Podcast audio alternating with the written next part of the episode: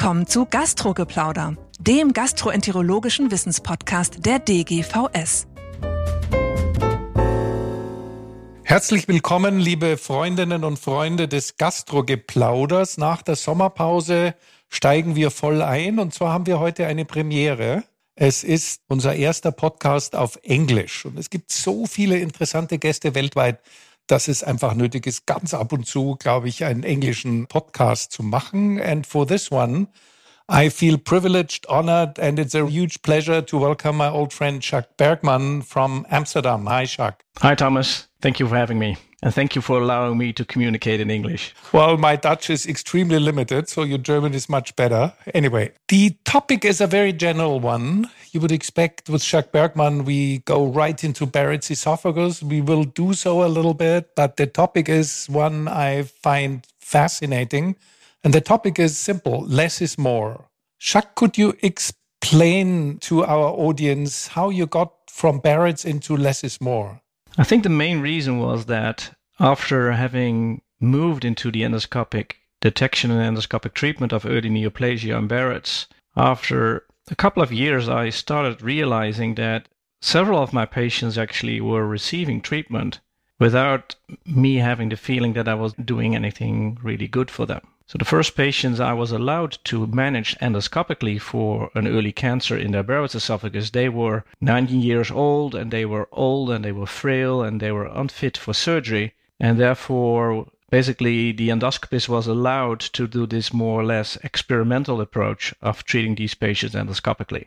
And then during the course of the years, when that treatment evolved and proved its value, we then moved down and, and used this approach also for patients that had no contraindications for surgery. And nowadays we are treating a 50 year old male patient with an early cancer. We will treat them endoscopically without even considering surgery. But then looking back on those patients I treated in the early days, and, and still so significant number of our patients are referred at quite an old age, you detect an asymptomatic early cancer in the Barrett's esophagus. And although we can effectively treat that and we can do that as an outpatient procedure, if we would leave the cancer alone, the patient would very, very likely die with this cancer and not from this cancer. And then looking back on how I moved into this field, the only reason that we did this probably useless treatment of 90 year old patients with an early cancer was that we were doing it in a less invasive way than the surgeons were doing, but still likely a unnecessary treatment. And then looking at many of the endoscopies we do within our field, uh, and many indications for which we survey patients and treat patients, many of these indications actually are based on very dubious evidence. And a significant part of our endoscopy list is actually low relevant endoscopic care. So I've given this some consideration and I've spoken to about this with many people. And I think with the gradual expansion of endoscopy over the last decades and the growing expenses of healthcare, we need to reconsider if we can continue this expansion of unnecessary endoscopy in our profession. So I've become a little bit more opinionated about that. And I've argued that it's time for a less is more strategy in endoscopy, making selective choices for who we will do an endoscopy, but also deciding not doing an endoscopy might actually be the best approach for a significant part of our patients. But as far as I understood you when we met last, there is a national initiative, which is not only in endoscopic gastroenterology, but general in medicine. Is that correct? Yeah. So in my country, all professional societies have to update what's called the knowledge agenda. So with within gastroenterology, we have the knowledge agenda that's updated every seven years, and basically that is an inventory of what the GI field in my country feels that are knowledge gaps within our profession. And generally, this is focusing on new high-tech endoscopic treatments, basic science, translational science. But with my interest in, in actually reducing unnecessary endoscopies or unnecessary care within GI, I found a number of people within the, our Dutch GI society actually being willing to create this new knowledge agenda with a theme, meaning that we would only put knowledge gaps on the agenda if they were related to reducing unnecessary care. And logically, we had permission from the board of our professional societies and creating this knowledge agenda is a rather systematic approach that you use. So you communicate with not only your own professional colleagues but also with the related other disciplines like surgery and radiology as well as patient organizations. And actually it was surprising that everybody was actually on board in restricting the knowledge agenda which is leading for for instance all kinds of grant applications for the upcoming five years. If you're not on the knowledge agenda, basically, with a theme, your chances of getting your grant awarded are significantly less. And despite that, everybody was on board. And so we have a knowledge agenda that we presented in, in February this year to our Minister of Health that actually only focuses on reducing unnecessary care. So one is uh, relates to Barrett's esophagus, improving surveillance and reducing the surveillance burden. There's one on pancreatic cysts. There's one on unnecessary investigations for patients with functional abdominal pain and in the absence of alarm symptoms, etc., etc. Ah, you Dutch people are always very radical, but I like that. I think we all agree, if we think twice, that there's a general tendency that everybody accepts or seems to accept that a patient is rather killed by the therapist, surgeon, endoscopist, oncologist than by the disease. One example is, you know, the paper I like most of the last five years is this Barrett histology and risk of lymph node stuff, which showed that, you know, a high risk tumor, the definition was really overdone. So that's a small step into that direction. But it all centers about something which is not only medical, it's philosophical, it has to do with society, and that's risk. So, what's the plan to communicate that? There's a certain risk, maybe, and how can this risk be determined? A certain risk if you're 75 that you die of A, B, C, D. And why should you focus on M or N, which is the lowest risk, namely Barrett's esophagus? So, can that be calculated? Is there a huge body of evidence to be accumulated? Let's start with Barrett's because that always has been closest to your heart. Yeah, so we, we looked into that because it's all about competing risks. Actually, we started with the patients that we had effectively treated for early neoplasia in the Barrett's. In my country, all Barrett's care is centralized, so there's eight Barrett expert centers that do all the endoscopic resections, ESDs, and ablations for Barrett's neoplasia. And we recently reported our outcomes of the period between 2008 and 2018 in over 1100 patients. And actually, we looked at those patients in whom we were able to completely eradicate the Barrett's esophagus, which was the case in, I think, almost 95% of our patients.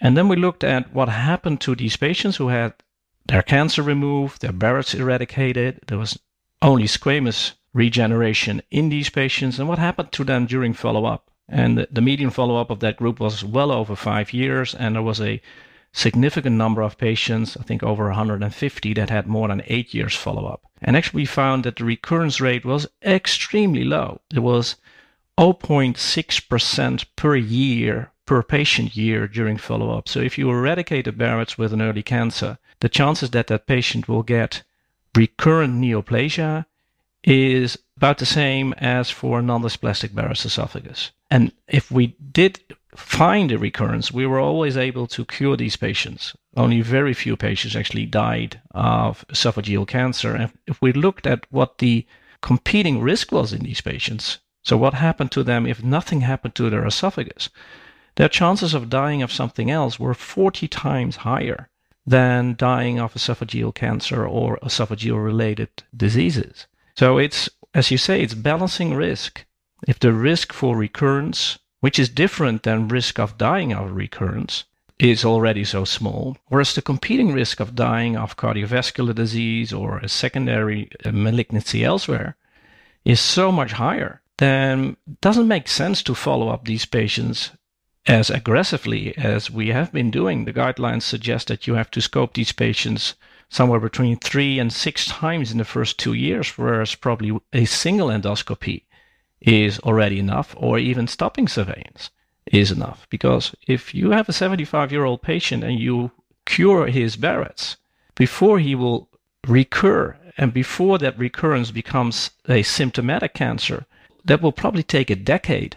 And then this competing risk will even be probably a hundredfold higher than the risk of focusing on the esophagus. So it's a little bit of a monomaniac focus if you try to clean this patient's esophagus, whereas you're not taking a blood pressure, you're not doing a rectal exam, you're not doing a colonoscopy, you're not measuring their blood sugar or basically anything else that is more relevant to their health, or simply doing nothing and leaving the patients alone, which will make them probably more happier and worry less about their disease state.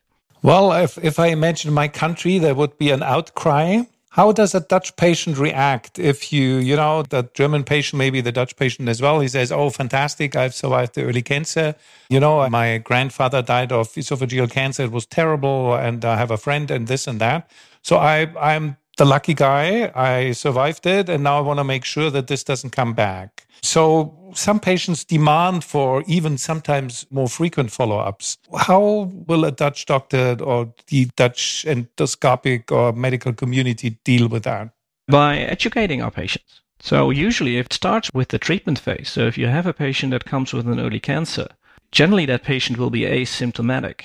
Barrett's patients may have symptoms of reflux disease, but logically those symptoms bear no direct relationship to the cancer. So we generally sit down with the patient and say, we're not worried about your esophagus at all. We're 100% sure that we can cure you. We're worried what it will do with you psychologically, that you now are confronted with having a disease which has a very ugly connotation, cancer, whereas you have no symptoms It feels like your body has betrayed you. There's a cancer here, but how could you have known? There's no symptoms. So we are going to cure that. But you will probably be listening to your body because your body has betrayed you. Just bang, there was a cancer there. So we're worried that you will have a lower threshold of all kinds of symptoms coming from your body, which are basically our body is sending out symptoms the whole day, but we are pretty, thank God, ignorant to those. But if you become somatically fixated. So if you're listening to your body because you're worried that this cancer may pop up somewhere else in your body, this higher anxiety level will lead to a different perception of normal sensations from your body. So we deal with that. We discussed it with the patient at the beginning of the treatment. Because many of these patients, we've done quality of life assessments in these patients. After a year or so, we've treated them. They have a normal functional esophagus. There's absolutely nothing to be worried about in their esophagus, yet their worry of cancer and their depression scores are equally affected as those of patients with an advanced cancer, as we found in studies. So we are underestimating the psychological impact of being diagnosed with an early cancer. We as doctors think, hooray, we finally found something that would have really caused this patient maybe to die, and now we find it in an asymptomatic stage, and we can effectively treat this and doesn't require invasive surgery. So this is the type of patient that you feel happy with as a doctor to be treating. But we're underestimating the psychological impact of being diagnosed with this. Mm-hmm. And the same goes, these are cancer patients, so we treat them. But the same goes for patients that undergo surveillance for colonic polyps. For those patients, the connotation of having a colonic polyp removed or having a pancreatic cyst or having a simple non-dysplastic Barrett surveillance, if we're doing these surveillances in order to find cancer at an early stage, this will have our patients be worried. So we better be sure that that iatrogenic damage, psychological damage that we impose on all our patients is actually balanced with something good on the other side. And then if the risk of actually progressing to a relevant disease in many of these patients is so small, whereas their competing risk of dying from something else is so big, we actually may be overestimating the value of what we do and underestimating the damage that we impose on our patients. So we discuss this with a patient at baseline, but for instance, if we stop surveillance, our patients really accept that because we've been communicated to them at some point we will stop surveillance because your chances of getting esophageal cancer, I usually say in this room, and there's our anesthesiology people, and there's our nurses, and we have research fellows. There's like eight people in the room. In this room, your chances of dying of esophageal cancer is the lowest of everybody here in the room. And none of us are having any surveillance endoscopy, so it's time that we stop with you.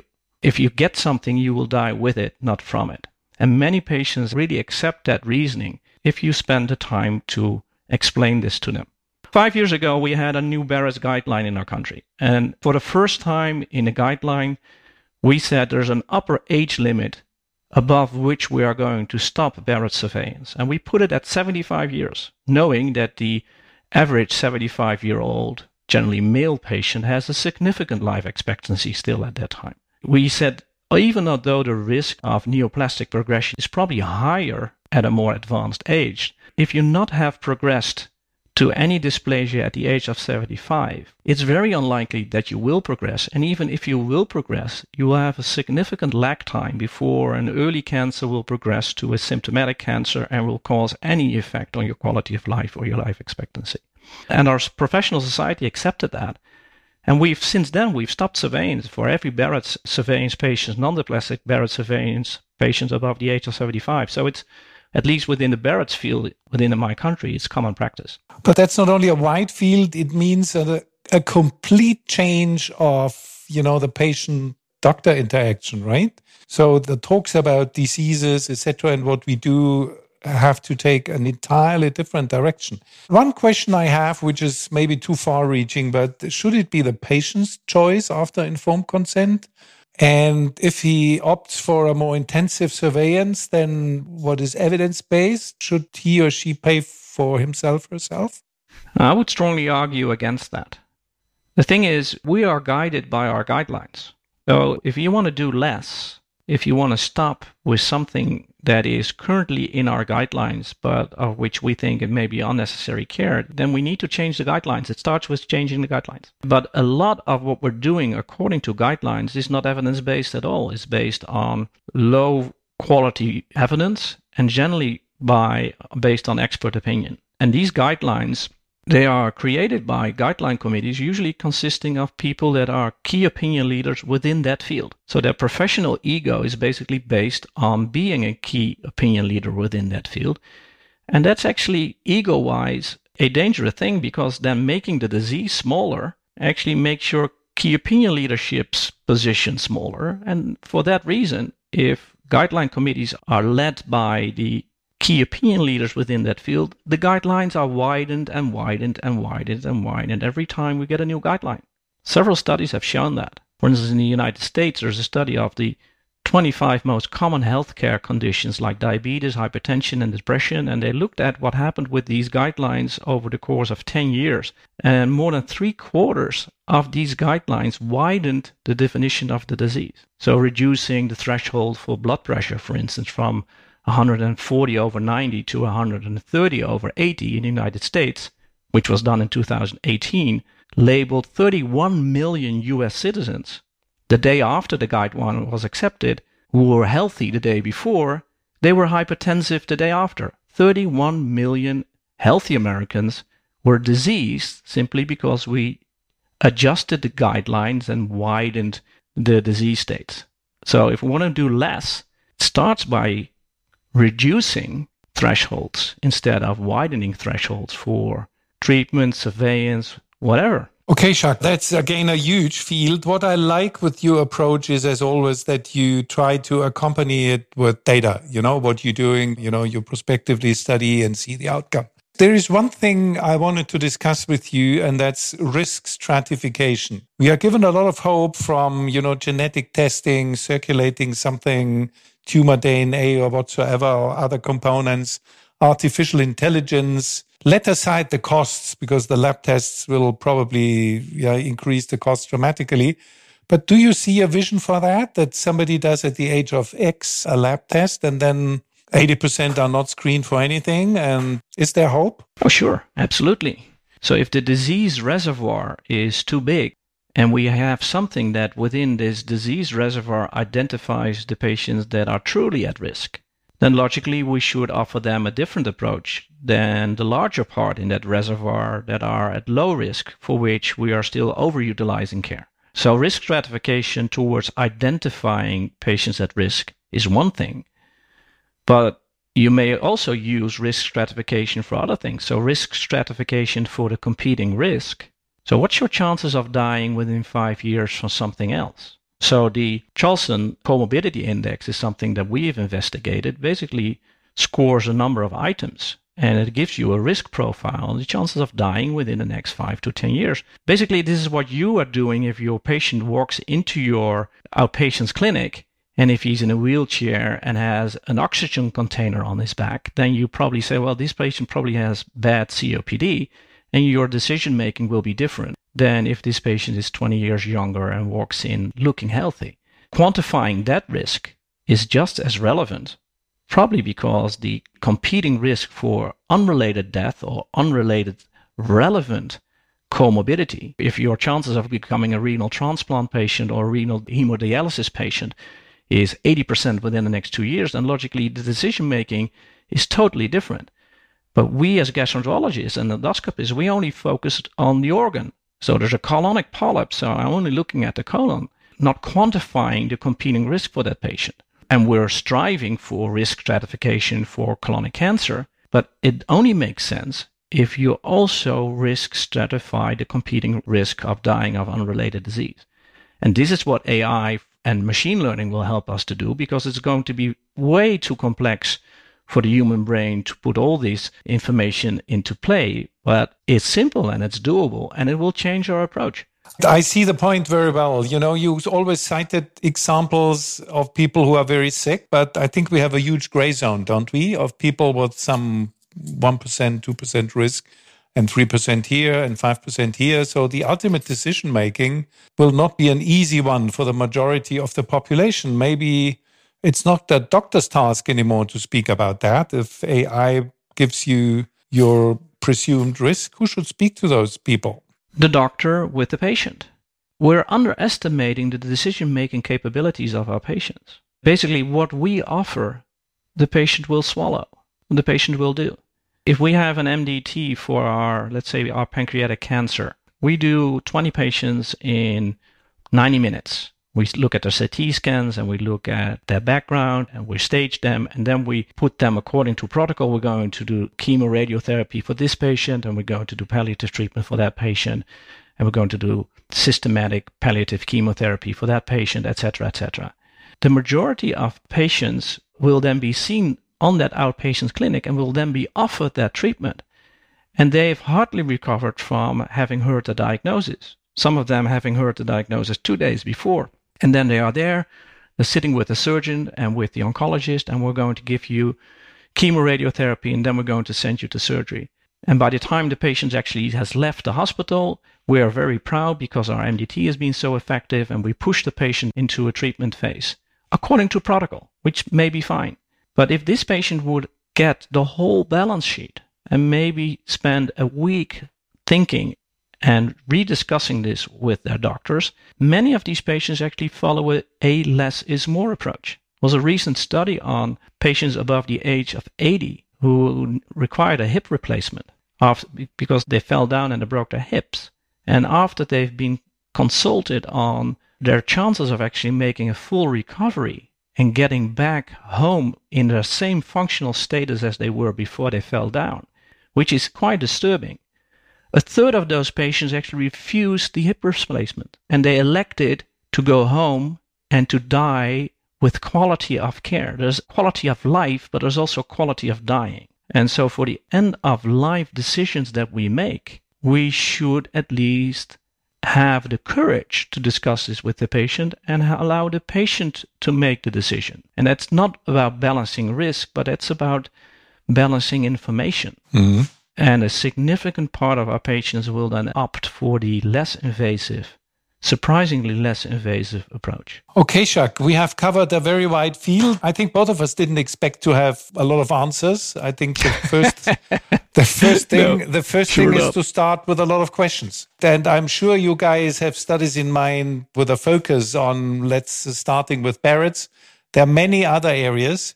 I'm afraid we can't continue today, but it was very inspiring. And I thank you very, very much. And I'm sure we'll be back with another English one once you have progressed with your studies. And I'm especially interested in patients' opinions and how that can be brought into the play. So thank you very, very much. Und ich kehre zurück zum Deutschen. Jacques versteht ja Deutsch und bedanke mich nicht nur bei ihm, sondern auch bei Ihnen fürs Zuhören. Ich hoffe, Sie sind einverstanden, dass wir ab und zu einen englischen Podcast einstreuen.